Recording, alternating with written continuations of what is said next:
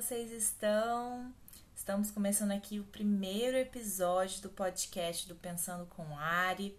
Muitos já sabem, né, que nós temos uma conta também no Instagram que é pensando.com.ari e nós também temos e-books disponíveis lá no link que está na bio do próprio Instagram, ok?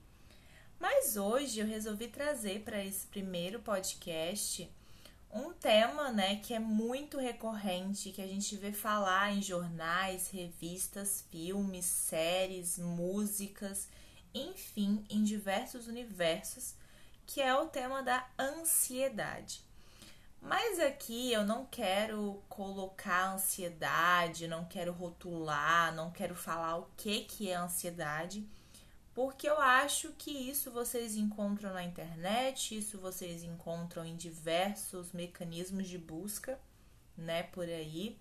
Só digitar no Google o que é ansiedade que vocês vão descobrir exatamente o que, que o termo significa, como que o DSM, né, que é o manual, classifica né, os transtornos de ansiedade, como que diferencia, enfim. Mas eu não quero trazer esse viés para você. O que eu quero trazer aqui é como lidar e como olhar para essa ansiedade como uma oportunidade de crescimento.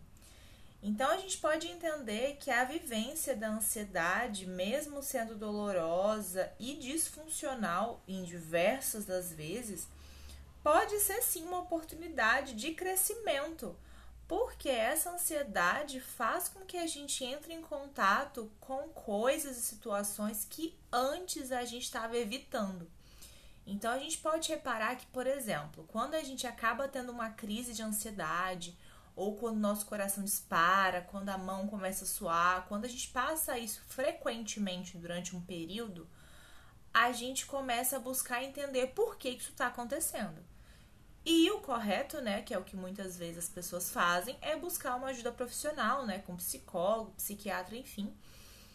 E aí, esse psicólogo, ele vai te ajudar a entrar em contato com essas questões que levaram a essa ansiedade se manifestar.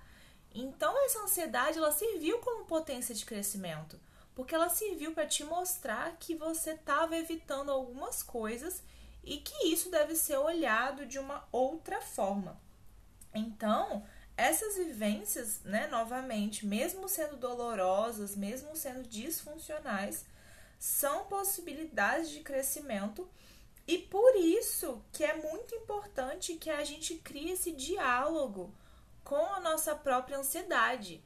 Pode parecer coisa de doido, pode parecer uma coisa estranha, mas crie esse diálogo com a sua ansiedade, tentando entender o que está acontecendo, tentando entender é, o que que você não está entrando em contato, o que está sendo evitado, até como uma forma de criar essa coragem de passar a existir no mundo de uma forma mais saudável.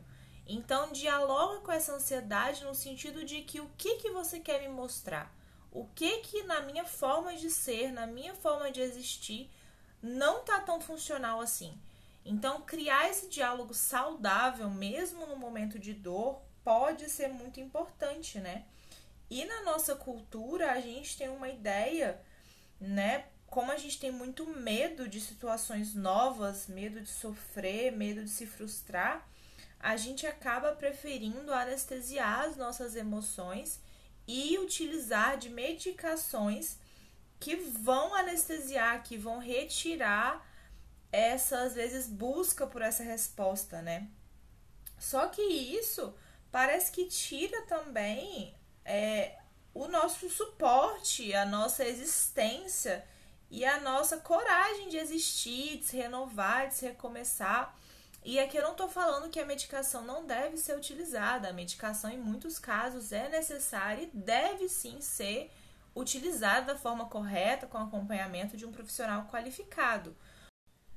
Só que a medicação, ela não deve ser esse anestesiador, não deve ser essa anestesia da realidade. Ela deve ser o auxílio, ela deve ser, diríamos assim, o band-aid, aquilo que vai fazer com que a ferida cicatrize Porém, a gente precisa tentar entender da onde vem essa ferida. A gente precisa entender o que que motivou essa ansiedade a estar tá aparecendo agora. Será que é uma ansiedade recorrente que às vezes já vinha desde a infância?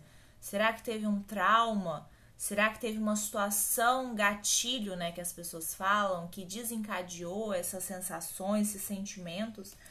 Então é tentar entender essa ansiedade com um olhar para além do, de algo assim totalmente disfuncional. Então é tentar entender de que algo pode estar sendo dito naquela ansiedade, né? E é entender que o ser humano ele é formado pelas suas formas de contato, pela sua forma de existir então a gente não pode entender essa psicopatologia, né? Não pode entender o transtorno de ansiedade como algo individual. A gente tem que entender também como algo social e algo que está inserido num contexto, num campo, que vários fatores estão atuando, né? Diríamos assim. Então, é, essa ansiedade ela é esse sentimento de vazio, às vezes, né? Esse sentimento, às vezes, de estar sendo ameaçado por alguma coisa, de não saber o que vem, de algo novo, o medo de algo que está acontecendo. Então, a ansiedade, ela é muito diferente, porque, por exemplo, o medo, você tem medo de algo, né? Algo que existe. A ansiedade, às vezes, você tem esse sentimento sem ter algo concreto não tem um objeto de referência muitas vezes, né? Então, como lidar com essa ansiedade de forma funcional? E é aí que eu quero parar, né, e finalizar. Claro que talvez vocês não tenham entendido tudo, talvez tenham que ouvir novamente, tal, talvez tenham que ampliar o olhar, né, para ansiedade, porque a ansiedade muitas vezes é vista somente como patológica, somente como dolorosa, e é sim, a ansiedade traz dor, traz angústia, traz um sentimento de descontrole muitas das vezes, só que ela pode ser um sinal que vai nos levar a crescer a partir disso se a gente buscar ajuda especializada, se a gente buscar esse diálogo com a nossa ansiedade. Então é isso aí que eu queria trazer para vocês nesse primeiro podcast. Espero que vocês tenham gostado. Em breve teremos novos episódios, novos assuntos.